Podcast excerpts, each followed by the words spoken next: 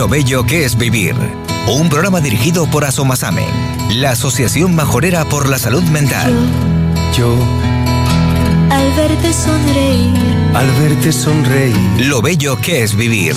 Un espacio con claves para vivir mejor. el niño que ayer fui. Lo bello que es vivir. La cita de los jueves con Asomasame. Y yo Un espacio abierto a todos para escuchar y resolver sus dudas, preguntas, inquietudes. Lo bello que es vivir. Lo bello que es vivir. Bienvenidos.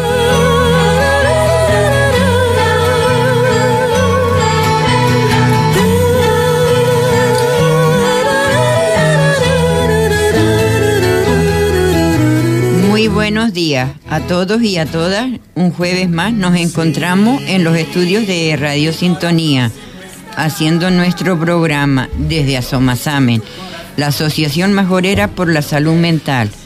Lo hacemos para prevenir, cuidar y cuidarnos nuestra salud. nunca pierdas la ilusión.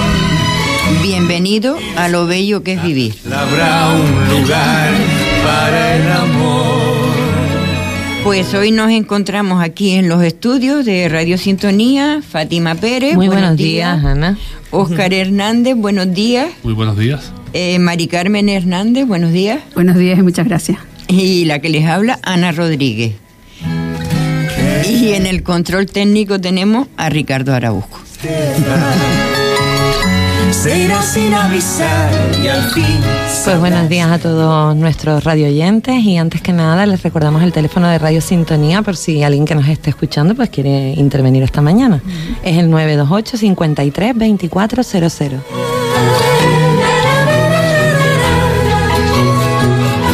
El diagnóstico de una enfermedad rara puede ser un momento complicado. Por un lado, la persona por fin identifica y consigue poner nombre a su enfermedad, lo que le puede permitir acceder a ciertos tratamientos e intervenciones específicas para eliminar o paliar signos y síntomas. Sin embargo, aceptar este diagnóstico y la realidad de vivir de forma permanente con una enfermedad rara puede resultar difícil, generando grandes preocupaciones y retos que afrontar. Hoy en Lo Bello que es Vivir hablamos sobre las enfermedades, ra- sobre las enfermedades raras con ADERI, que es la Asociación Nacional de Discapacidad, Enfermedades Raras e Integración Social. Eh, les damos la bienvenida. Tenemos con nosotros a Mari Carmen Hernández, que es la presidenta de ADERI, y a Óscar Hernández, que es el pedagogo. Como es habitual en Lo Bello que es Vivir, comenzamos el programa siempre con música. Y esta semana, ¿con qué canción lo vamos a hacer, Ana? Pues como no podía faltar, después de un mes de no estar yo viniendo a los programas, ¿Dónde estabas, Ana? eh, pues estaba malita con, con gripe. Y bueno, pues me apetece de escuchar a José Vélez y se la quiero dedicar a todas estas personas de la Asociación ADERI. Muchas gracias. Muchas Así gracias. soy yo.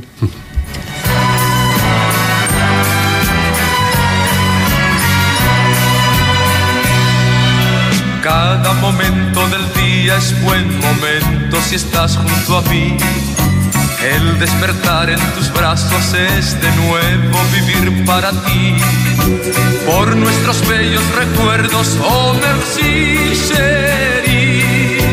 Nunca podré olvidarme ya de. Pequeños detalles que tú sabes me hacen feliz. Porque el amor es tan solo pequeñeces que te hacen vivir.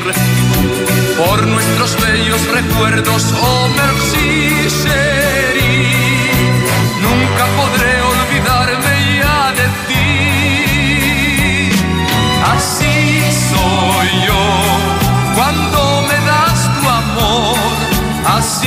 soy yo, tan solo para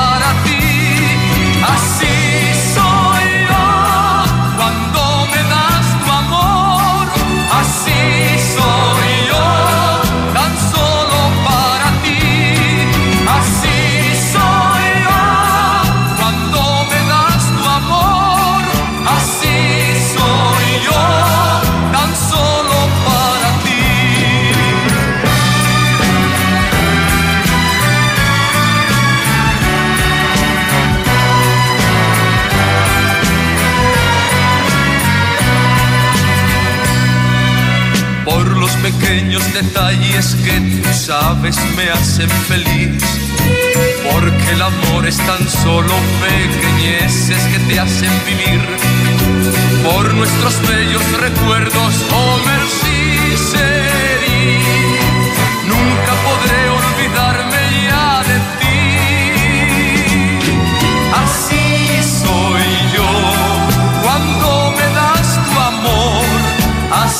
Así soy yo, tan solo para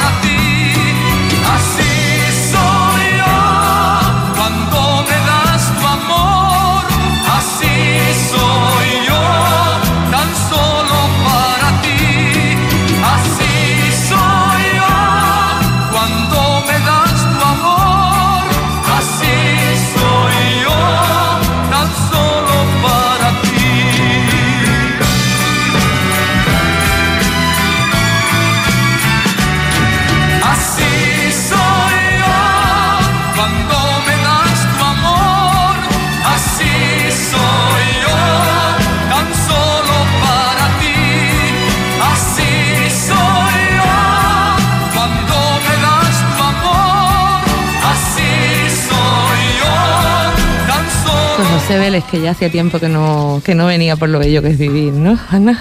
Pues sí, hacía tiempo y así es él. pues comenzamos, si te parece, ¿vale? Venga, seguimos. Eh, padecer una enfermedad rara supone no solo una afectación del estado físico, sino también de la forma en que nos vamos a enfrentar al mundo. Uno de los aspectos que más afecta al desarrollo diario es la escasez de información durante muchos años, sí es verdad que las enfermedades raras, pues como que han pasado desapercibidas por su baja prevalencia. A pesar de, todos estos avances científicos y de la investigación que hay hoy en día, ¿cómo podríamos definir qué es una enfermedad rara? Yo, primero que nada, darles las gracias por esta visibilidad que nos están dando, que para nosotros es muy importante. A vosotros por venir. Acordarse de nuestro colectivo. Y les voy a corregir, no sería, sino puntualizar algo. Enfermedades raras también son las enfermedades que no tienen diagnóstico. Eh, de hecho, en España se tarda de 4 a 9 años de media en obtener un diagnóstico. Hay pacientes que tardan 20 años, pacientes que nunca tienen diagnóstico o pacientes que se les da falsos diagnósticos. Nosotros tenemos caso de la asociación de que una persona después de 13 años eh, fue un, un, falso diagnóstico, hubo que volver a empezar. De hecho, todavía no tiene diagnóstico. Entonces, eh, ponerle nombre a cualquier enfermedad es muy importante para el paciente, pero cuando no tiene nombre, eso ya vives en la continua incertidumbre. Entonces, eh, eso, eso es muy desconocido por, la población, el tema de, no tener diagnóstico. Eh, ¿Por qué no hay diagnóstico en muchísimas de las enfermedades raras? Porque no hay investigación suficiente. Es el problema de todo. Lo que no se investiga no se conoce. ¿Qué pasó con el COVID? Se puso el mundo a una y se consiguió una vacuna. O sea, se puede. Y súper rápido. Pues sí, mm. se puede. Si se quiere, se puede. Mm. Entonces, ese es el problema principal, la falta de conocimiento científico y por tanto de conocimiento médico. Otra cosa que pasa es que hacer enfermedades, que lo que, lo que caracteriza una enfermedad rara es su baja prevalencia o poca frecuencia de la enfermedad. Eh, el término de rara es, es una traducción. Sabes que traducir significa tradicionar. Nunca, cuando tú traduces a otra lengua, nunca se eh, manifiesta lo mismo que, el, que en el eh, que el término que primero, que se, por así decirlo, originario. El término se puso sobre finales de los 70 en Estados Unidos, referente a los medicamentos huérfanos, que son los medicamentos para enfermedades con poca prevalencia. ¿Por qué se llaman medicamentos huérfanos? Porque son medicamentos que eh, al afectar sus enfermedades a pocas personas, pues no interesa a los laboratorios. Eh, entonces, eso, eh, orfan sería huérfano y el término que se, utilizó para las enfermedades que llevaban los medicamentos huérfanos era rar, rara, pero en, Estados Unidos significa baja prevalencia. Al traducirse eso en, en Europa y ahora en España, pues pasó a rara. Entonces la gente entiende que rara es como una cosa que nunca te va a tocar a ti. Como, de hecho, nosotros tenemos eh, niños jóvenes en la asociación que yo no tengo una enfermedad rara, yo no soy un bicho raro. Claro, es que es un término ahí un poco que Pero es porque se ha traducido directamente, ¿no? Sí, de hecho, la consideración de enfermedad rara no es, no es un, digamos, título crónico sino que va cambiando a medida que aumenta la prevalencia. Lo que hoy es una enfermedad clara, dentro de cinco años pasa de serlo a enfermedad común. En muchos casos se aumenta la prevalencia. Sí, porque en Europa, eh, porque no en todas partes, todas las enfermedades raras son las mismas. Tenemos enfermedades raras que son raras en Europa, o sea, de baja prevalencia, pero a lo mejor en Perú no lo son, son de alta prevalencia. Entonces, hay diferentes rangos según el hemisferio que esté tu país. En Europa, Europa, la Unión Europea ha definido que una enfermedad es rara en Europa cuando afecta a menos de 5 personas por cada 10.000 habitantes. Esto es menos de una persona por cada 2.000. Lo que quería decir Oscar es que cuando la enfermedad pasa esa prevalencia, o sea, pasa a 6, ya deja de ser una enfermedad rara. Entonces, por ejemplo, la esclerosis lateral amiotrófica se considera una enfermedad rara, pero como los pacientes viven tan poco, se cree que no es tan rara que tiene más prevalencia, pero no viven lo suficiente, ¿entiendes? No sé sí, si como para, para, generar esa estadística. Exactamente. Luego, la esclerosis múltiple, hay muchos tipos de esclerosis múltiple. Hay tipos de esclerosis múltiple que sí son raras, pero hay otros que no lo son. Como pasa con los lupus, hay muchos tipos de lupus, hay unos que son raros, y te hablo de las más que la gente a lo mejor puede oír. Entonces, por ejemplo, hay artritis reumatoide juvenil que es rara, pero la artritis reumatoide no es rara porque sube esa prevalencia. Entonces, yo lo que me gustaría un poco que los oyentes eh, dejar claro es que raro significa que afecta a muy pocas personas. Y las enfermedades sin diagnóstico, o sea, enfermedades que no sabemos lo que tiene, porque mm, cuando pasa un año y medio, dos años, que a una persona se le han hecho todas las pruebas, tal, ya se considera que no tiene, que es una enfermedad sin diagnóstico. No dos años esperando que te llame el médico, sino dos años Tratando más o menos. Si te hablo de algo así, si yo un médico dirá, no, no es así, pero bueno, es un poco para entendernos. Nosotros tenemos en la Asociación Personas sin Diagnóstico que mm, se están eh, con una enfermedad bastante incapacitante, pero no se sabe. Eh, le han hecho todas las pruebas posibles, se, se han ido descartando, porque si tú un estudio genético, por ejemplo, no es que te estén buscando una enfermedad, sino se descartan enfermedades. A mí una vez me explicó un, médico que hacer un estudio genético es como buscar un átomo de polvo en el universo, ¿sabes? Porque uno piensa, yo en mi ignorancia, que te hacían el estudio y te decían, tienes tal cosa, como una analítica. No, no funciona así. Entonces, en Europa significa eso rara, que afecta a menos de 5 personas por cada 10.000 habitantes. Luego están las enfermedades según el número de personas que afecta, eh, tiene diferentes tipos de rareza. Por ejemplo, la que yo padezco afecta a una persona por cada 140.000. Pero tenemos en la asociación un caso de una niña que tiene una enfermedad rara, que hay tres o cuatro casos en el mundo. La de ella es ultra rara. Tenemos otro caso en Gran Canaria de una persona sola en el mundo. De una persona sola. En el, sí, sí. Entonces, eso es ya ultra rareza. No, no estamos en el mismo. Y eso significa que cuanto más rara sea tu enfermedad, hay menos conocimiento. ¿Entiendes? Entonces, eh, es un poquito complejo de entender. A mí me costó bastante entender todo esto, pero el estima, eh, luego hay eh, muchos colectivos de enfermedades raras que quieren que se cambie enfermedad minoritaria, enfermedad de baja prevalencia. Entonces llama normalmente lo que se dice, pues enfermedad rara o de baja prevalencia o minoritaria para un poco tal. Pero. Que claro, el término raro es como que te están ya señalando ahí de que eres. A mí, sinceramente, ¿no? me afecta. Yo no. Pero hay gente que sí, ¿sabes? Que luego está cada uno tal. Pero, pero sobre todo. Mm, yo lo que veo es que eh, la sociedad entiende, entiende las enfermedades raras como, como, algo que no tiene nada que ver con ellos. No hay esa sensibilidad que hay con otras cosas, con otras enfermedades. Y es una gran equivocación porque del, en, en, Europa hay censadas 6.172 enfermedades raras. En el mundo hay de 8.000 a 10.000 enfermedades raras diferentes. Entonces, que ni se sabe las que hay. Y hay enfermedades que, no se sabe qué son, que van apareciendo en unas 200 eh, al, año, más o menos se cree. Te hablo de estadísticas, no que crecer así. Entonces, eh, de ese grupo de enfermedades raras, hay el 80, o más o menos el 80% son de origen genético. Por lo tanto, se presenta, se suelen presentar antes los dos años de vida, naces con ella. El, 20-25% restante son de origen autoinmune o causadas por causas medioambientales, congénitas, se forman el vientre humano, pero no por causas genéticas, o por causadas por virus o bacterias. La que yo tengo es autoinmune. Entonces, ese grupo del resto de enfermedades que no naces con ellas, se le puede presentar a cualquier persona en cualquier momento de su vida. Eh, entonces, eh, eso es lo que nosotros intentamos eh, sensibilizar a la población.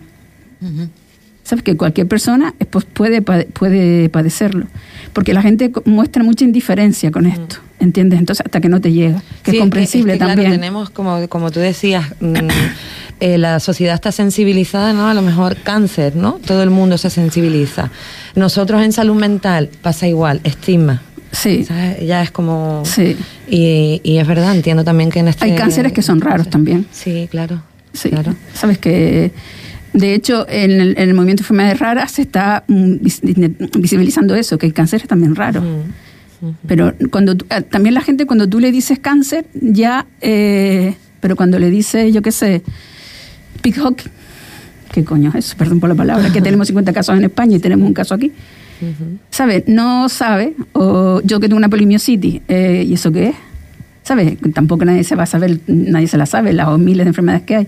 Pero la gente también un poco mm, nunca ha oído hablar. Claro, el desconocimiento, El desconocimiento. la falta de información, pues Sí, también nos son hace muchas, sí, son mucho, muchas cositas, Mm. pero y no sé si te he respondido a la pregunta. Sí, yo creo que sí.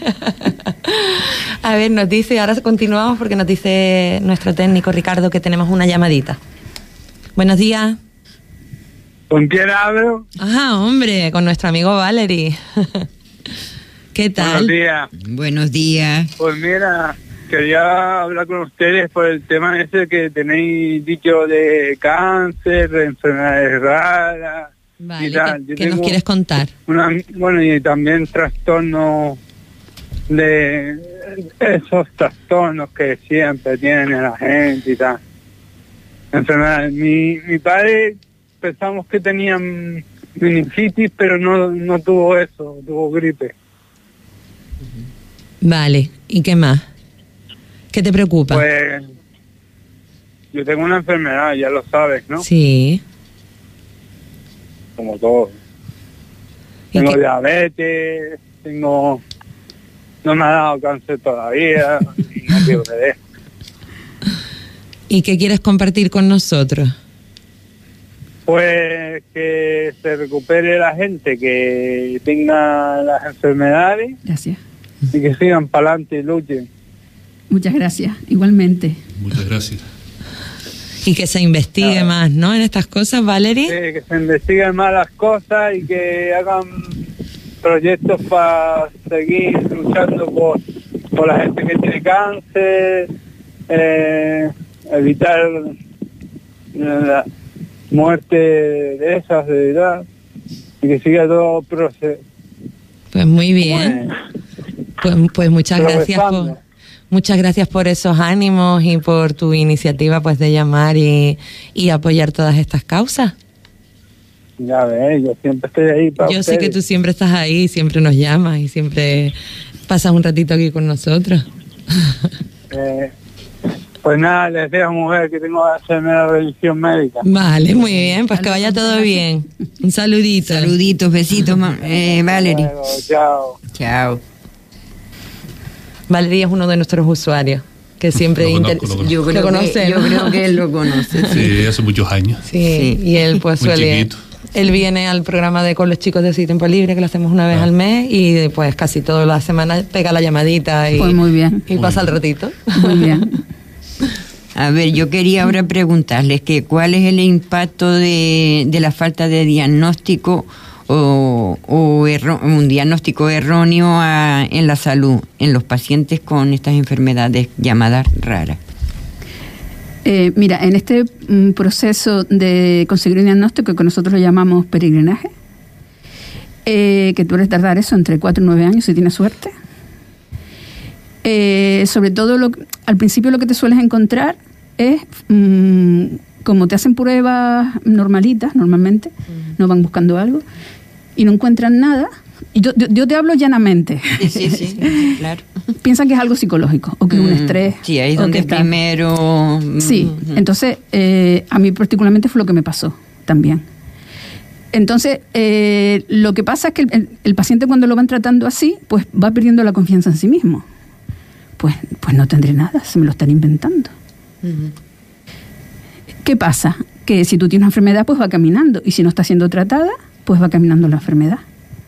Entonces, eh, es otra de las consecuencias. No solamente que tú psicológicamente te sientes mal, te sientes desamparado, te no te sientes creído, no te sientes apoyado. Luego también suele haber mucha, de- mucha falta de, eh, de comprensión familiar. El médico, tu marido o tu, o tu mujer, o, hablo de casos reales, no me lo estoy inventando. no, no, no te O tus hijos, pues si no, si el médico no te encuentra nada, pues, pues, Pues tienes que salir. Y a lo mejor no puedes, no tienes ánimo, lo que sea. Entonces hay mucha incomprensión también, no solo social, sino también familiar. Y eso a los, a los afectados, a las personas afectadas, eh, les pesa mucho. Sí. Cuando tienen hijos que son menores, que dependen de los padres para salir, para hacer actividades, te hablo de personas adultas, pues mm, no pueden porque no, no se encuentran bien. eh, y también los hijos, pues no, no vamos a ningún sitio, ta, ta. Crea, crea un poquito de desorden en la familia. Y luego con los médicos, eh, si no te encuentras un médico a la primera que crea que tienes algo especial, por así decirlo, diferente a lo común, si no tienes esa suerte, eh, tienes que pelear mucho con el médico. O irte a hacerte pruebas ¿Y qué pruebas te hace? Y, y- y- y esas pruebas hay que pagarlas, Sí. los recursos económicos. Hay personas que pierden su trabajo o personas que no pueden ir a trabajar. Y para unas bajas y para todas esas cosas es muy importante un diagnóstico. O sea que el recurso económico es muy importante. Y tampoco es, me voy a Navarra a hacerme un estudio, vale, pero ¿qué, qué estudio te haces? Si no sabes, no ¿entiendes? Entonces es muy complejo. Eh, entonces, psicológicamente, en- en acompañar a las familias es muy importante. Ya cuando, cuando tienes el diagnóstico que te dicen, pues tienes tal cosa, pues normalmente como nunca has ido a hablar de eso, pues no tienes ni idea. Te lo tienen que explicar. Luego también hay un problema con la forma de dar los diagnósticos los médicos, que mm, no suele ser muy agradable como te lo dicen. Nosotros en, en las formaciones que hacemos también eh, tenemos una formación que es cómo, dar más, cómo comunicar más las noticias para los sanitarios, porque es muy importante como lo dice. Nosotros tenemos una compañera en Vigo que ya tiene ELA, que le dije, ¿no tienes la enfermedad esa de, del cubo de agua? No sé si se acuerdan que hubo una campaña de ELA que era que te echaban un cubo de con agua con hielo o algo así. de Sí, es verdad, hace unos años, sí, sí. Y ella ya no tenía ni idea. No. Y era una abogada, una mujer preparada en el mundo. Dice, sí, esa, y, y ella dice, es que me lo dijo de, y no hay nada que hacer, como que así. Entonces, hay- que tener mucho cuidado, como le dices, eh, dependiendo de la enfermedad, la gravedad que tenga, como también lo comunica. Porque el impacto ya no solo es eh, el impacto que tiene en tu vida esa enfermedad, sino cómo te lo dice el médico, que sería es tu, tu- como tu persona de confianza, ¿no? Te ves muy desamparado. Sabes que eh, yo creo que lo, lo más que duele no, ya no llega a ser la enfermedad, sino cómo te tratan, cómo eres tratado. Luego, eh, todo lo que se tarda en hacer cualquier, cualquier prueba, cualquier consulta médica, las revisiones, cada momento te las cancelan, con todo este problema que está pasando. Antes del COVID era fatal, pues ahora después es muchísimo peor. Nosotros estuvimos desentendidos todo el COVID, las enfermedades se agravan por la falta, porque hay personas que tienen que hacerse sus analíticas correspondientes, su- sus terapias, eh, y todo eso se paró. Entonces ha habido un agravamiento y es todo muy complejo y la gente se cansa. Pues ¿para qué voy si no tengo cura? Para estar allí aguantando, el médico con mala cara, eh, eh, eso es lo que hay. ¿Sabes? Que luego hay otras personas que tienen suerte y tienen un buen médico y, y están bien acompañadas, porque eh, en este tipo de enfermedades que no tienen cura, ya sean raras o las que sean, crónicas, eh, lo que importa, no- no- nosotros como pacientes de enfermedades crónicas sin cura, lo vemos así, es más el acompañamiento que te hace el médico y el personal sanitario, tu trabajador social, que en sí, que la enfermedad se cure o no se Claro, cure. el sentirte tú arropado y seguro, ¿no? Y Exactamente. bien escuchado. es Exactamente. es que es Reconforta importante. muchísimo. Claro. Antes incluso cuando veníamos para aquí también, estábamos hablando de una frase de la Asociación de Genes, que también trabaja la enfermedad clara, que nos parece muy apropiado tanto para la falta de diagnóstico para- como para la equivocación de los diagnósticos, ¿no? Y la voy a leer literal para no equivocarme. Ellos hablaban de que cuando oigas el ruido de los cascos, no pienses solo en caballos, sino también en cebras. El médico, cuando un paciente va a consulta, no piensa mucho en enfermedad clara, sino en enfermedad común. Esto lleva a eso, a, a falta de diagnóstico, como dice, a ignorar un diagnóstico. Se cuenta que la falta de diagnóstico imposibilita la posibilidad de ayuda. Por estadística del 30-50% del presupuesto familiar se va hacia precisamente el, eh, el ayudar a estas personas que tienen estos problemas. Eso puede hundir en todos los sentidos una familia Claro. entera. Yo recuerdo siempre, y ahora me está viniendo a la mente otra vez, eh, fui por urgencias porque me encontraba que se estaba paralizando mi cuerpo y la neuróloga me ingresó. A los dos o tres días fue un médico por allí y me dijo, esto no es un hospital, esto no es un hotel. Uf, Eh, pero bueno, te puedes quedar para que descanse. Me siguieron haciendo pruebas hasta que dieron con lo que tenía, pero esa doctora no me pidió nunca perdón. Ahora yo sí fui a hablar con ella. Claro. Eh, Que esto no es manera de tratar a una persona y más siendo paciente de ella. Y No, claro, psicológicamente tiene que ser devastador. y bueno, bueno, yo me quedé que después cuando se lo conté al psicólogo, se lo conté llorando porque yo no iba como que iba a un hotel, yo iba porque estaba mal y yo no tenía la culpa tampoco de que me ingresaran. Luego mm, me dijeron lo que tenía y tal. bueno. Sí, pero no, seguramente, Digo, pero ya yo me llevé seguramente ese médico, doctor, hombre o mujer, no lo sé, mujer. Eh, se- es su forma de trabajar. Sí. Porque sí. nosotros nosotros hay un médico, no voy a decir el nombre en el insular. No, yo no voy a decir el que- nombre Que tampoco. trata así a, a todo, a todos nuestros pacientes. Bueno, y luego, luego la neuróloga me derivó a Las Palmas a ver si tenía operación y yo iba nerviosa y asustada. Eh, sí. Y el médico no levantó la cara y le dije, digo, mire, por lo menos míreme a la cara, que vengo desde Fuerteventura y vengo a esto nada más. Levantó la cara y la volvió otra vez Cuando se trata con personas, el fomentar la empatía es fundamental. Hombre. Yo no sé, es que yo me pongo al otro lado y solamente pensar, dice, las próximas vacaciones en qué hospital me voy.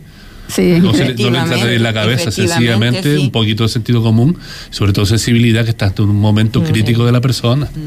En un momento súper vulnerable. Y Sí, que estás así, pensando que si tienes un parálisis, que si esto, le das vuelta, será La esto. incertidumbre de qué tengo, Y ¿no? No luego te dicen tengo, que aquello no es un hotel. Yo Sí. pensé que Mm. sí, que aquello era un hotel y de cinco estrellas. Por favor, por favor. Sí, pues, esa- pues eso más o menos es lo que pasa con estas enfermedades. Te encuentras más o menos eso diario. Y, eh, y sobre todo cuando son madres o padres de, de niños, que ellos ven que le pasa algo, que el niño, a, lo mejor padres que ya tienen otros hijos y ven que el niño no evoluciona igual. Y usted no tiene más hijos, este es el primero. Pues no sé qué, y, y no se suelen equivocar. ¿Sabes? Que, que tienen una enfermedad grave. Y luego ellos se tienen que buscar la vida. Y, y es muy difícil. Ah, esto es así. Hay que tener Sí. más empatía con y sobre todo con las personas que estamos enfermos. Sí. Mari Carmen, tú hablabas antes ¿no? de la confusión que puede existir ¿no? Eh, entre una enfermedad rara y un diagnóstico pues, erróneo de salud mental en este caso, ¿no? O sea, que se puede asociar. Eh, también es verdad que los trastornos de salud mental son más frecuentes en personas que, que presentan pues, enfermedades raras. Se estima, nosotros tenemos aquí algunos datos, se estima que un 69% de estas personas presenta síntomas que pueden ser compatibles con depresión y más de un 80% con estrés y ansiedad, ¿no? Eh, que son cifras muy superiores al 17% de la población general. Además, la preocupación por, por la calidad de vida, por cómo se va a desarrollar todo lo que en ese momento se te presenta, es como un asunto que, que rumian ahí, ¿no? De primera, como de primera necesidad.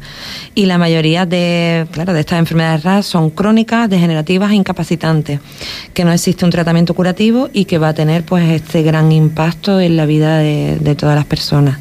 ¿Cómo le afecta la salud mental a todas estas personas de, que padecen estas enfermedades raras? Mira, el 65% de la- del grupo de enfermedades raras, de esas que son genéticas, autoinmunes, causadas por virus, bacterias, todo eso, el 65% son lo que tú decías, incapacitantes, invalidantes, degenerativas o, y o crónicas. Entonces, eh, una de cada, de cada cinco personas afectadas por este 65% presenta problemas de autonomía, de dolor crónico y una de cada tres problemas de autonomía personal. ¿Qué- ¿Cómo afecta eso? Pues mm, quieras o no quieras, te va a afectar psicológicamente. Entonces eh, es como si tuvieras eh, algo con lo que tienes que vivir toda tu vida, que no tiene, que va a peor, por así decirlo, no tiene solución, pues eso te va a afectar. Entonces, depresión, estrés, eh, incomprensión. Las personas, hay un estudio que lo dice, que las personas se aíslan, se marginan. luego no, no puedes participar en los actos de la vida social porque no, no, no puedes. Entonces se va produciendo un aislamiento y una marginación de esas personas. Nosotros tenemos eh, un servicio de apoyo psicológico y, y lo más que, eh, que vemos es la incomprensión. Eh, ver que no, que no llegas a lo que el, el estándar social de, que, que te marca la, la sociedad. Y luego, otro problema que, que hay muy grande es con el tema de las incapacidades. eh, laborales, que suelen haber muchísimos problemas. Entonces hay personas que, que, mm, no tienen recursos económicos para poder gestionar eh, en un juzgado con un buen informe médico, porque hay desconocimiento, porque no encuentran un perito adecuado, que pierden sus trabajos, simplemente dejan de trabajar. Y, y todo eso pues te va... Nosotros tenemos un caso en La Palma, una paciente que ella tiene una, una miastenia gravis, que es una enfermedad rara, que produce, por así decirlo, mucho cansancio, para resumirlo. Y ella, el- el el- cuando fue al, al tribunal médico, pues la trató tan mal, tan mal, tan mal, que ella dice que nunca más va a ir, dejó de trabajar, de lo mal que la trató. Entonces ella cuando cumplió los 50 años, cogió la pensión esta por mayor de no sé qué, y es con lo que vive. Porque ¿Y- y cómo ella se- dice... cómo le hace frente a todo lo que Vive, claro. tiene, una, tiene un marido, pues con su, su marido, sus hijos, ¿sabes? Vi- Vive en familia, si tuviera sola no podría. Pero a lo que voy es, la traumatizó tanto, Tanto. el trato que le dio el médico que la vio. Claro, que no quiere volver a pasar con- por eso. ella tenía un diagnóstico, miastenia gravis, y trabajaba de administrativo. Y que a, a mí ese caso particularmente me impactó, no por la gravedad de la enfermedad, sino por cómo ella renunció a todo, a pelear y a todo, de lo mal que la trató. O sea, eh, yo no soy psicólogo ni psiquiatra, no sé valorar si ella tiene una depresión o tiene... Pero yo pienso que tiene un trauma, que fue tan traumático. claro, fue el yo creo que todos hemos oído, ¿no? ¿Cómo te tratan? Parece que te estás inventando las enfermedades cuando vas a que te valore. Y tiene que ser tan frustrante cuando tú estás sintiendo ese dolor, ese malestar, tiene que ser tan frustrante que no te que, que no te comprendan y aparte en un organismo que se supone que está para eso. Normalmente tenemos que ir a juicio los pacientes con este tipo de enfermedades. Yo fui a juicio porque el valor médico me decía, eh, cuando tengas crisis no vayas a trabajar, pide una baja. sí, mi vida es una crisis. ¿Entiendes? Entonces, eh, luego no encontraba un, un médico que, un médico forense que me hiciera un informe a, a según la enfermedad que yo porque no encontraba ninguno que la conociera. Yo fui sin, sin peritaje. Entonces va un poco, eso nos pasa prácticamente a casi todo. Hay una enfermedad que se llama la enfermedad de Sude, que es una enfermedad muy dolorosa, eh, que afecta a cualquier edad y normalmente tienes que ir a juicio para, para que te den la, Sí. eh, la, la incapacidad. Hablo de, inca- de incapacidad, no de discapacidad. Ujú. Y, y no, nos llaman muchos pacientes, eh, mira, ¿conoces algún perito? De, y ya de tanto preguntarnos pacientes por el SUDE, eh, pues ya encontramos uno. Sabes que, porque es muy importante llevar un perito, un peritaje bueno a- al juzgado.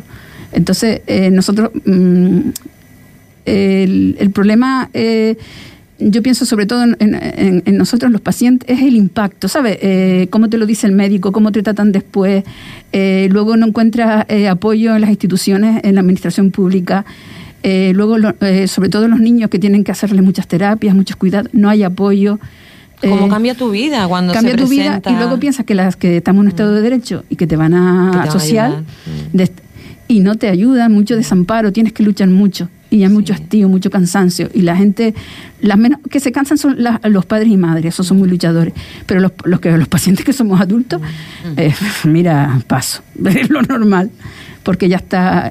No, no- agotan. no sé cómo, sí, no sé cómo se diagnostica eso, pero hartazgo y frustración y si ya tengo suficiente con lo mío porque primero cuando cuando te diagnostican quieres que te comprenda tu familia quieres que te comprendan los amigos y todo eso lo vas perdiendo entonces quieres que te comprenda el médico entonces vas pasando y al fin dices mira esto lo tengo yo que me va a comprender y al final que me tengo que comprender soy yo entonces también tienes que perdonarte es decir aprender a perdonarte no sé cómo de- decirlo de otra manera como decir no llego a más Ujú. ¿sabes? Eh, Claro, esto es lo que aprender a vivir con la nueva Aprender a vivir, sí. que, que se te genera. Sí, aprender es a que si gestionar, no- sí. Si no mentalmente al final mm, caes. Sí.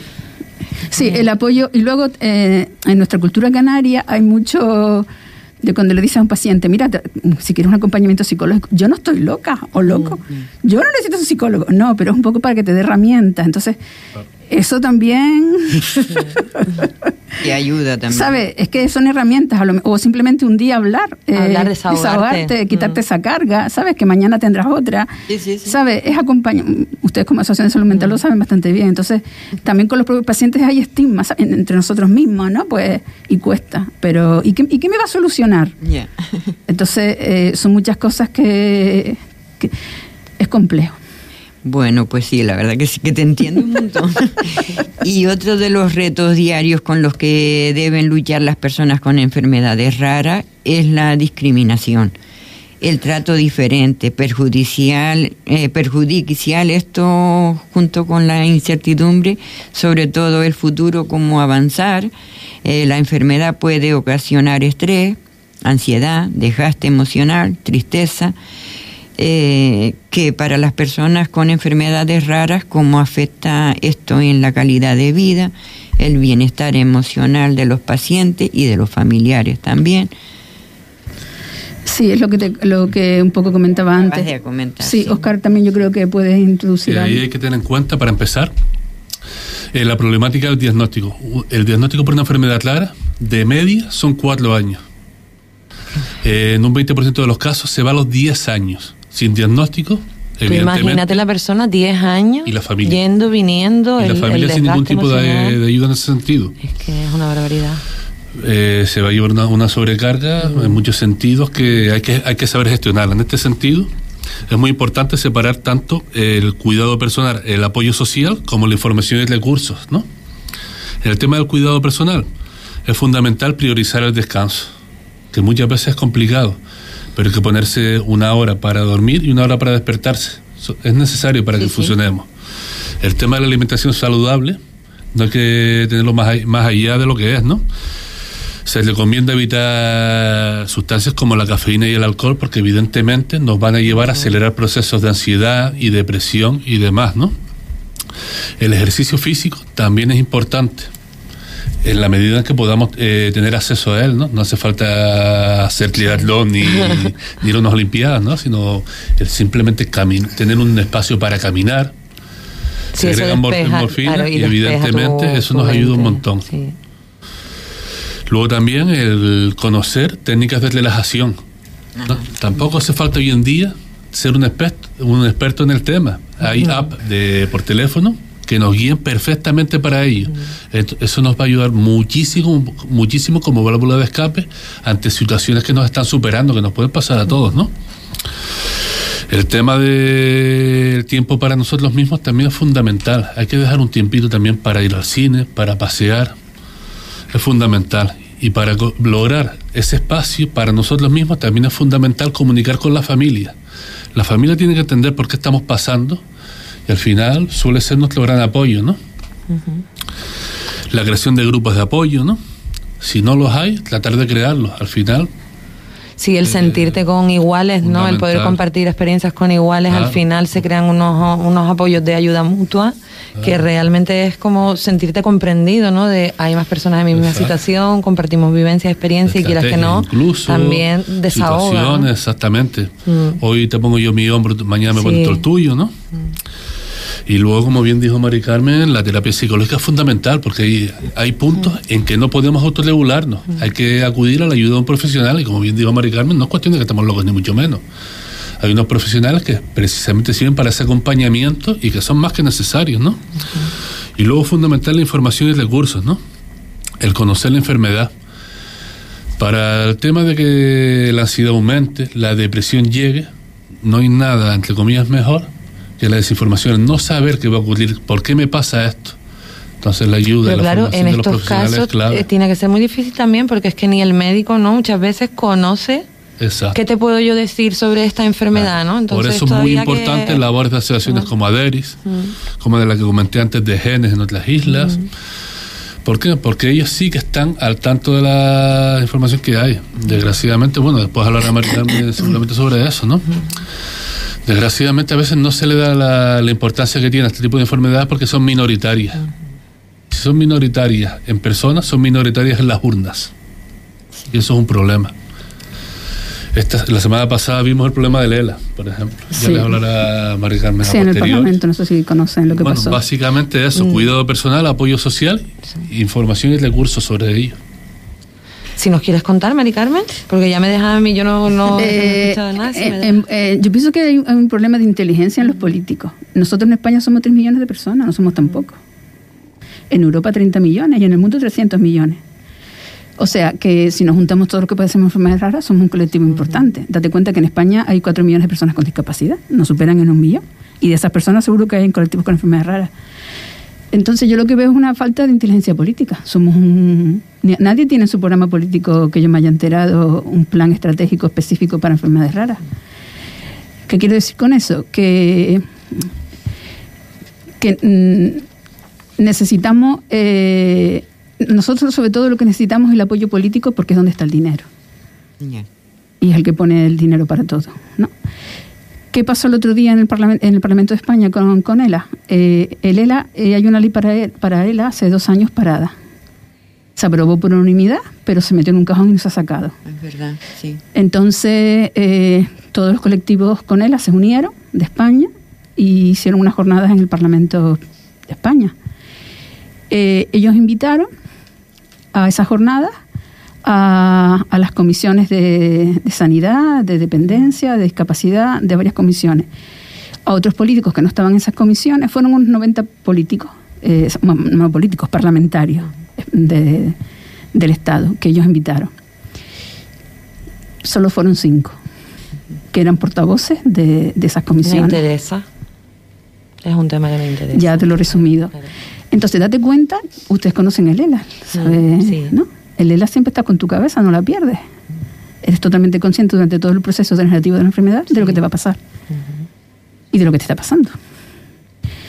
Pues movieron personas de toda España con ELA, tanto pacientes como familiares. Esas personas se sacrifican por estar ahí. Incluso Juan Carlos Unsúa está haciendo una labor de visibilización tremenda. Todo un portero de primera división, muy conocido, con experiencia en Sevilla, en el Club Deportivo Tenerife, incluso en Barcelona. Y a pesar de eso, es eso, eh, parlamentarios hay 300 en el Parlamento, aproximadamente. Que hayan ido 5, no llega a representar el 2% de, de esa gente que está cobrando. Y esas son las personas que nos representan, ¿no? Y que se preocupan por la población. Sí, pero tengo más, es que allí no están de gratis, mm, no están de tal. Tienen el poder para ayudar a miles de familias. Es una falta de respeto absoluto, no solo hacia los familiares y enfermos de ELA, sino en mi opinión, una falta de respeto hacia sí mismos como representantes públicos. Una vergüenza. Y, luego que ellos fueron a, reclamar algo que es de su propio derecho, es legítimo, que saquen esa ley del cajón. Porque otra cosa que hay la eutanasia, sí, para morir todas las facilidades que quieras, pero para vivir no. Y ellos lo que quieren es vivir, no morir. Y de hecho, eh, eh, un suelo decía, eh, nosotros no queremos morir, queremos vivir pero hay pacientes que no tienen medios económicos para soportar su enfermedad y piden la muerte. Eso no hay derecho. Y, allí está representada la soberanía del Estado y no estás ahí escuchando, aunque sea solo por, por humanidad. Entonces eh, es algo muy eh, humillante para, las, para los pacientes, para las familias y para la sociedad. Lo que pasa es que, claro, como un colectivo minoritario, pues a nadie le interesa. Pero si fuera la, amnistía, verías sí, tú. La amnistía están todos. O si fuera algo del presidente, yo qué sé. Mm. ¿Sabes? Entonces es muy frustrante porque si no estás para proteger a las personas más vulnerables de la sociedad, no, para mí no son personas son cachos de carne que están ahí. Al final ese es el, nivel de empatía ¿no? que tenemos de nuestros representantes. Sí, además que es algo que entonces se puede, se puede comprobar porque está en los medios. Y en las imágenes ves muchísima gente y te parece que hay, pero no, son son familiares, pacientes, personas que fueron a acompañar. Y, personas que le han costado desplazarse. Y un sube pregunta, ¿cuántos tal? Y levantan la mano y hay cinco. Y luego hay, ah, creo que había cuatro más, pero ahora que estaban allí, que no los habían convocado, como que fueron por tal pero de los que pidieron que estuvieran, solamente de esos 90, solamente fueron 5, sí. Entonces, eso dice todo. Sí, totalmente, porque está salida parada, porque a nadie le, voy a hablar más, le importa una mierda. no interesa, no interesa. No, para menos. Sí. Es que es triste, de verdad. Eh, ¿Ponemos música? Pues sí, nos quedamos con las estrategias que Oscar decía también, ahí para controlar un poquito ¿no? los síntomas estos de ansiedad, de estrés, y además con todas estas cositas que Oscar nos aconsejaba de caminar, meditar, yoga, tomarnos un tiempito para nosotros mismos, ¿no? Y, y ponemos ahora que la música también es buena herramienta. Y yo añadiría que no te juzgaran. También. Ah, vale, también, sí. Súper importante, pero es verdad. Desde luego moverte en ambientes positivos, con personas que te aporten energía positiva, en lugar de negatividad, muy importante, desde luego. Sí, verdad. Pues ponemos música, pues, Un poquito. Ponemos música. Pues vamos a poner ahora una canción de Funambulistas con Dani Martín, Me Inventaré. Qué bonito sería decirle que es solo un cuento. Que las cosas que pasan ahí fuera ocurren muy lejos. Qué bonito sería engañarle matándole a besos.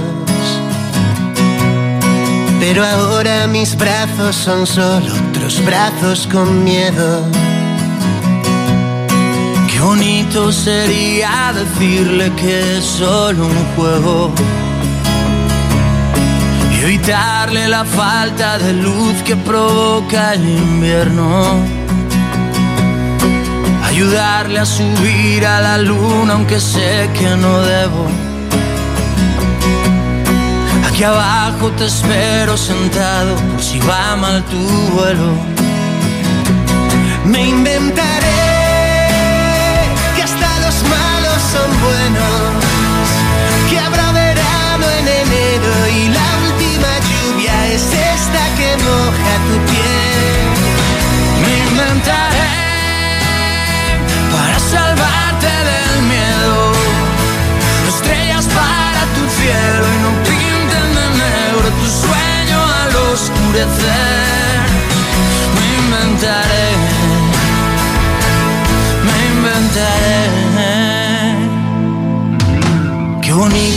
Sería contarle que aquí no hay misterio. Que la vida va en broma y que no hay que tomársela en serio. Qué bonito que fuera real aunque solo sea un verso. Y que no hiciera falta inventarse este estúpido cuento. Me inventaré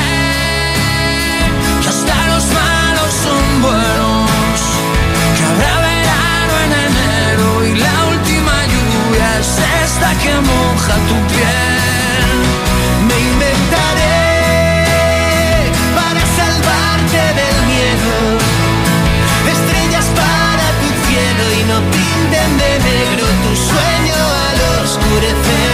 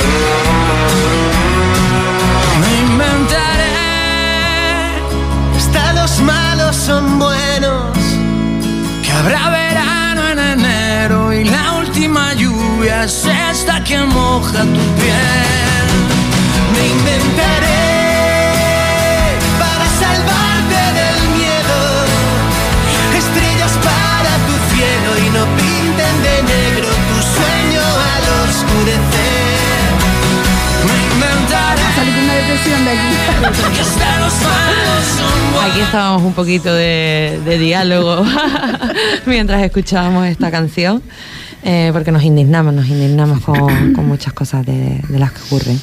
Pues continuamos con, con Aderis hablando de, de enfermedades raras y bueno, queremos saber un poquito. Sí, es verdad que nos, nos hemos extendido bastante aquí en la primera parte del programa y nos queda poquito, poquito tiempo, pero sí queríamos saber qué recursos y qué proyectos tienen eh, en las islas para abordar las necesidades de, de las personas afectadas. Te lo cuento rapidito. Vale. Noso- Nosotros eh, trabajamos con una subvención del gobierno de Canarias eh, en toda Canarias, pero especialmente en las islas no capitalinas. Que tenemos, estamos con el proyecto del estudio SISTO, que es un análisis integral de la realidad de las personas diagnosticadas con enfermedades raras o sin diagnóstico, eh, porque no hay datos en Canarias de nada. Entonces estamos eh, haciendo el estudio para conocer la realidad. Si no conoces la realidad, no sabes lo que tienes enfrente, lo necesitas. Además, lo primero que te pregunta un político es cuántos son. no lo sabemos. Y estamos elaborando un censo de pacientes con enfermedades raras sin diagnóstico en Canarias y un registro clínico epidemiológico de las enfermedades raras que hay en Canarias. Porque hay pacientes incluso que padecen más de una enfermedad rara. Tienen varias. Y por, hay- por lo tanto, que, que hay, hay que censar al paciente por un lado y sus enfermedades por otro. Tenemos 167 pacientes ahora en Canarias, si no me equivoco, censados. Y eso por un lado, luego tenemos un servicio de administración de casos, que es atención especializada, eh, que la lleva un abogado experto en recursos para enfermedades raras, enfermedades sin diagnóstico, personas con discapacidad. Eh, la trabajadora social, que es especializada en recursos para este colectivo. Nosotros ya lo englobamos en enfermedades de alta complejidad para quitarle lo de rara, rara. y como también eh, hay muchos pacientes con enfermedades raras que tienen otras patologías asociadas que son crónicas, pues que son de alta complejidad, pues lo hemos englobado en el concepto de alta complejidad que incluye enfermedades raras, enfermedades sin diagnóstico y enfermedades crónicas complejas. Y ya nos llegan mm, pacientes que no tienen enfermedades minoritarias o raras, mm, porque ya como somos especialistas en recursos en extremis, por así decirlo, pues ya nos los van derivando. Y este año conseguimos, el año pasado, coordinarnos ya con las, las islas no capitalinas de la provincia de allá, con La Palma, La Gomera y El Hierro, Lanzarote y Fuerteventura, que tenemos oficina, allí lo vamos a hacer por mediante las instalaciones del Cabildo de Radio ECA en la provincia de allá. Y tenemos pacientes tanto en Gran Canaria como en Tenerife, pero no tenemos apoyo de la administración porque todavía no lo hemos conseguido, que es el, el- el reto que tenemos este año. Eh, pero mm, hemos priorizado las no capitalinas porque están en, en- en esa- en- por la equidad sanitaria, nosotros es lo que luchamos y estamos en discriminación, por así Sí, decirlo. estamos en desigualdad, sí, Exactamente. sí. Y no es lo mismo una enfermedad rara en Fuerteventura que, en, Claro que que en. Valverde, te lo Claro puedo que no. asegurar. Pues el hospital de Valverde es como el centro de salud por todo. Y aunque los médicos allí, mm, perdónenme, pero están más organizados que los de aquí. A mí La Gomera y El Hierro me ha llevado una sorpresa increíble. Es una organización eh, Qué bueno, pues tremenda. bien. Sí, sí, tremenda. Eh, y luego eh, tenemos el eh, dentro del servicio de atención especializada del SAC, en Fuerteventura el Cabildo nos ha subvencionado atención psicológica, que esto es nuevo. Estamos ahí tal. Y luego Oscar que habla de los otros dos proyectos que, que son más, más de sensibilización, por así decir.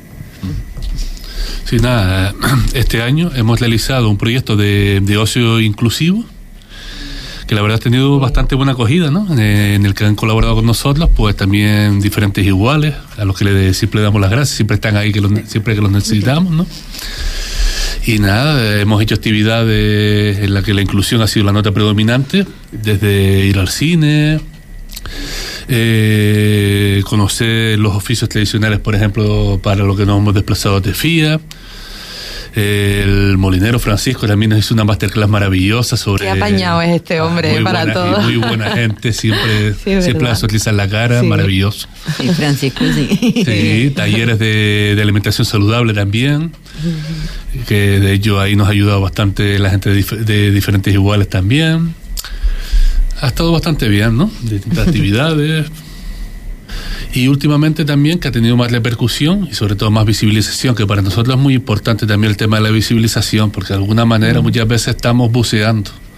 Esto nos permite salir a veces de y decir aquí estamos también, ¿no? Aquí siempre decimos de que de lo que no se habla no existe. Exacto. ¿no? Y por eso también aquí en este espacio pues intentamos darle visibilidad a todos los colectivos que podamos porque, Se agradece, es fundamental, muy es importante. necesario. Pues ahora hemos iniciado también eh, la tercera edición ya del proyecto Lucas Vargas, un proyecto de educación social inclusiva que parte, parte de tres partes, ¿no? La primera parte es en los colegios y una formación más teórica en la que a través de diferentes cortos y adaptados a, la- a las edades de los niños, en este caso hemos elegido diferentes colegios las clases de tercero. En el caso del Millares, hemos compatibilizado con tercero y cuarto porque ellos tienen una organización diferente en ese sentido. Eh, pues ahí priorizamos el enseñarles los- un poquito lo que es la empatía, lo que es la diversidad y la diversidad funcional, lo que es el bullying y cómo actúas sobre personas que, que tienen precisamente eh, eh, diversidad funcional y demás. Ha tenido bastante buena acogida. Los niños, normalmente llevamos dos, dos vídeos, pero siempre tenemos uno por si algunos ya lo han visto y demás. Y al final siempre hagamos poniendo los tres porque el interés es grande. Y nada, esa es la primera parte de ese proyecto. La segunda parte, que tuvo mucha repercusión también, fue eh, la mesa redonda mesa sobre redonda. inclusividad, ¿no? En este caso, la verdad que estamos muy contentos de los resultados, ¿no? Fueron propuestos varios ponentes y teníamos algunos en la cartera por si alguien nos rechazaba la invitación, que es normal, estamos hablando de algo totalmente altruista, en el que los ponentes vienen precisamente para exponer sus realidades, ¿no? pues todos fueron primeras opciones. Todo todos los que propusimos quisieron participar. Y es verla, propusimos el enseñar el tema de, de la dependencia, de la, de la diversidad, desde historias narradas en primera persona y desde distintas perspectivas. Por ejemplo, Lionel, Lionel es un triatleta que ha sido campeón del mundo, del mundo del triatlón y actualmente es subcampeón del mundo. Va a participar en los Juegos Olímpicos. Claro, los niños. Falta una pierna, va a poner Alucinado. prótesis. Exacto. Los niños que acudi- niños y niñas que acudieron se quedaron impresionados y nosotros también. Yo flipé con él, la verdad. De- eh, fue también la asociación Insurf. Sí, ahí también- los compis, nuestros compis. una Exacto, una maravillosa que Ellos son dos todoterreno, como yo digo, con los pocos recursos que tienen todavía porque se están iniciando. No paran de inventar, de hacer cosas y de, luchar también por esa inclusión. Mm. dieron esa visión de gente que se dedica a la inclusión en el deporte y lo que les aporta a esa gente que recibe, pero a ellos también como asociación, porque claro, siempre que damos algo recibimos algo a cambio también. Aprendemos mucho nosotros también desde, desde el otro lado, ¿no? Ujú. Vino Guío, una artista en este caso sorda, que además está luchando muchísimo por la inclusión, está dando grandes pasos en Lanzarote. Vino también, ¿qué más tuvimos por ahí? Vino por supuesto la, eh, la Murga Las Verdes, con su Ay, directora, con Yaisa. con su creadora Yaisa y su director también Samuel. Samuel. Samuel es el director. Sí, sí, sí. sí, Y vamos, eh, Él fue el que habló. Sí, no, no, y súper bien. Sí. Sí. Samuel, sí. Samuel Eh, es todo un máquina claro. de los medios ya. Una, Bueno, una que- murga que- 100% inclusiva en, todo, en, todo, en todas sus perspectivas. No Que solamente- Radio Sintonía es de él. Y el programa es de él No, no, también. vamos a ver. eh, personalmente tuve la suerte de estar en, en el concurso de Murgas viéndolo. Vamos, excepcional.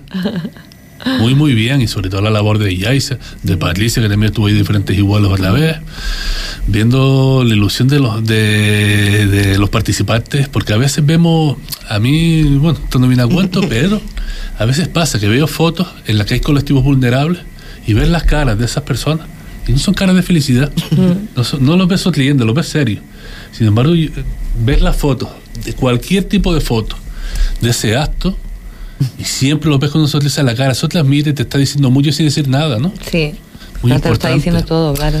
Luego también, para ir terminando, también estuvo, en este caso, una chica, en este caso Lorena, que es eh, fisioterapeuta y cuenta y cuenta cuentos también. Ha escrito siete o ocho cuentos basados mucho en la inclusividad y demás. Que lo que hizo fue un- una representación teatral en vivo. Y nada, se metió los chiquillos en el, en el bolsillo. Una de las mayores pruebas de que transmitimos lo que queríamos llegar a los niños fue que en los turnos de palabras hubo que cortar la participación, no hubo más remedio, porque si no nos hubiésemos ido mucho Qué más bueno. allá de la hora y había huevos esperando para llevar, por ejemplo, los centros del sur. Qué bueno. Oh, qué bueno. Pues generar esa inquietud y despertarles esa curiosidad ya es que, Sí, nosotros- que les llegó. sí. O sea, ya es que Nosotros teníamos miedo de no, de no llegar a los niños. Tú sabes que los niños Sí, no son... sí. O los castas o no los castas. Claro, Y Claro. cuando Sí. vimos la cola que se formaba para hacer Exacto. preguntas, Qué digo, "Jo, bueno. qué bien. Yo para los ponentes hubo, hubo prácticamente libertad absoluta. Únicamente lo que sí incidimos es la necesidad de acabar en positivo esas exposiciones. Porque al final la teoría siempre nos da la parte dependiente, digamos, como una, como una parte muy frágil. No tiene por qué. Estamos hablando de gente que sí, que ha tenido ciertas dificultades, pero en este caso todos los casos expuestos terminan en casos de éxito. Y son casos reales, no son casos inventados Claro. son muy positivos para nosotros. El, el enseñarles también que con ayuda, con ayuda, evidentemente van a ser unos actores sociales muy, muy importantes. Incluso nos pueden enseñar seña- historias de vida que son motivadoras para aquellos que, entre comillas, no, no somos personas normales, entre comillas, ¿no? Esos dos proyectos que nombró Oscar están subvencionados por la Consejería de Aguas, Educación y Juventud del Cabildo de Fuerteventura y, a- y los queremos llevar a otras islas, a ver si presentárselos al Cabildo, porque mm, vemos que, que es una labor necesaria, ya que hemos hecho el experimento, por así Claro. decirlo. Y luego me faltó antes decir un proyecto que es eh, de formación continua para que también es a nivel de Canarias para profesionales y personas afectadas por enfermedades de alta complejidad, que el objetivo es eh, mm, formar a los profesionales en, lo- en las necesidades que yo tenga re- referente a este tipo de, de enfermedades. y, y a los pacientes también recursos para gestionar su propia enfermedad. Y también está- ese también está subvencionado por el gobierno de Canarias. Pues que se pongan las pilas, ¿no? Los gobiernos y los políticos y Ay, demás, amiga. Aquí siempre peleando. Tenemos que ponerle placas solares, molinos, más que pila ya. Pero bueno, vamos, ¿no? Nos vamos terminando ya, que me está dando ya aquí Ricardo, ya me está avisando. Venga, que te pasas del tiempo. pues, pues agradecerles inmensamente esa labor y nos quedamos con esa buena sensación de que le llegó, le llegó sobre todo al colectivo de estos niños, de estas niñas, que es súper importante sensibilizar a las poblaciones, ¿no? A las educar. generaciones veni- venideras y, y educar en inclusión, ¿no? Entonces, y eso agradecer. Claro, incluso la parte política que acudió, la verdad, mostraron gran Sí, interés en, sí. en el evento. Sí. Incluso les propusimos algunas actividades de, para dar mayor visibilidad en el futuro que esperemos que fructifiquen, ¿no? Sí, porque el apoyo es muy importante. Claro. No solo que te den una subvención, sino el apoyo. Sí. ¿Sabes? Que muchas, muchas cosas se pueden hacer sin dinero. Sí, el, el Mm. caminar todos a Sí, una, el tú sentirte ya respaldado por, por, por las personas que nos representan es como, Sí, venga, vale. Además, para los medios y todo no acuden igual, sino Claro, los políticos, claro. ¿sabes? Que todo eso influye. Nada, acabo diciendo que el día 29 de febrero es el Día Mundial de las Enfermedades Sí. Raras, que cada cuatro años, cuando no hay 29 es el 28. El 28. Y vamos a hacer actividades que ya se las mandaremos durante este tiempo. Vale, perfecto. Si quieren dar el contacto, por si alguien que nos esté escuchando pues se quiere poner en contacto con vosotros. Eh, el correo es asociacionaderi.com y que manden un correo, porque es mejor que el teléfono. Vale. Porque yo cuando estoy muy chunga no corto. y llevo, y llevo unos, unas semanas un poquillo para allá. Pues gra- pues Asociacionaderi.com. Gracias por tu esfuerzo también de, de venir. Hombre, mm, a ustedes por llamarnos. Yo soy, yo soy exquisita, voy a donde puntual. Pues te lo agradecemos muchísimo. No, a nosotros, y- nosotros agradecemos a ustedes. Y a seguir con, con esa labor y con esa lucha. Y a ustedes también. Gracias aquí por no su paramos. Muchas Ahí como gracias yo digo, trabajo, en el movimiento difusión. asociativo nunca se para, nunca se descansa. No, si descansas bueno. estás muerto.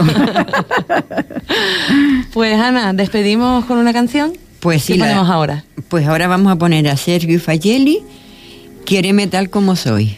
Hasta lo conozco. Yo soy así, es mi forma de ser que te puedo decir amor. Soy bueno, soy malo a veces y no puedo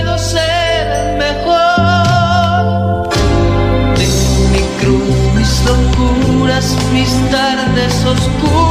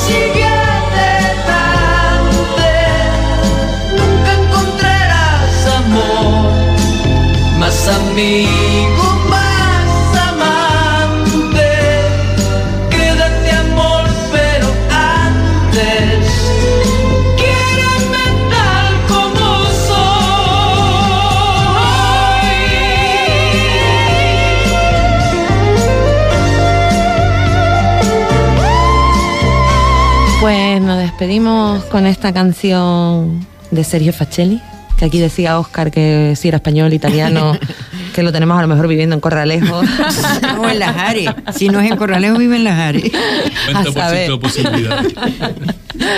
Pues muchísimas gracias por compartir esta mañanita de jueves con nosotros. Gracias a ustedes, de verdad. Gracias por invitarnos. Y nos despedimos, ¿no, Ana? Pues sí, nos vamos despidiendo. Vale, pues para poneros en contacto con nosotras, con Nasomasamen, pueden hacerlo en los teléfonos 928 53 25 15 o en el 637 89 24 40. Por correo electrónico a somasamen.yahoo.es o en nuestras redes sociales Facebook, Twitter o Instagram.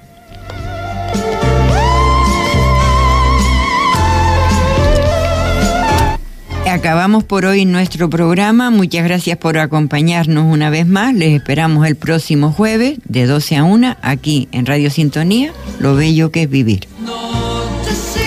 Y no me olvido de la frase de Sisa, y sean felices que no cuesta nada porque es gratis. Nos vemos el jueves que viene.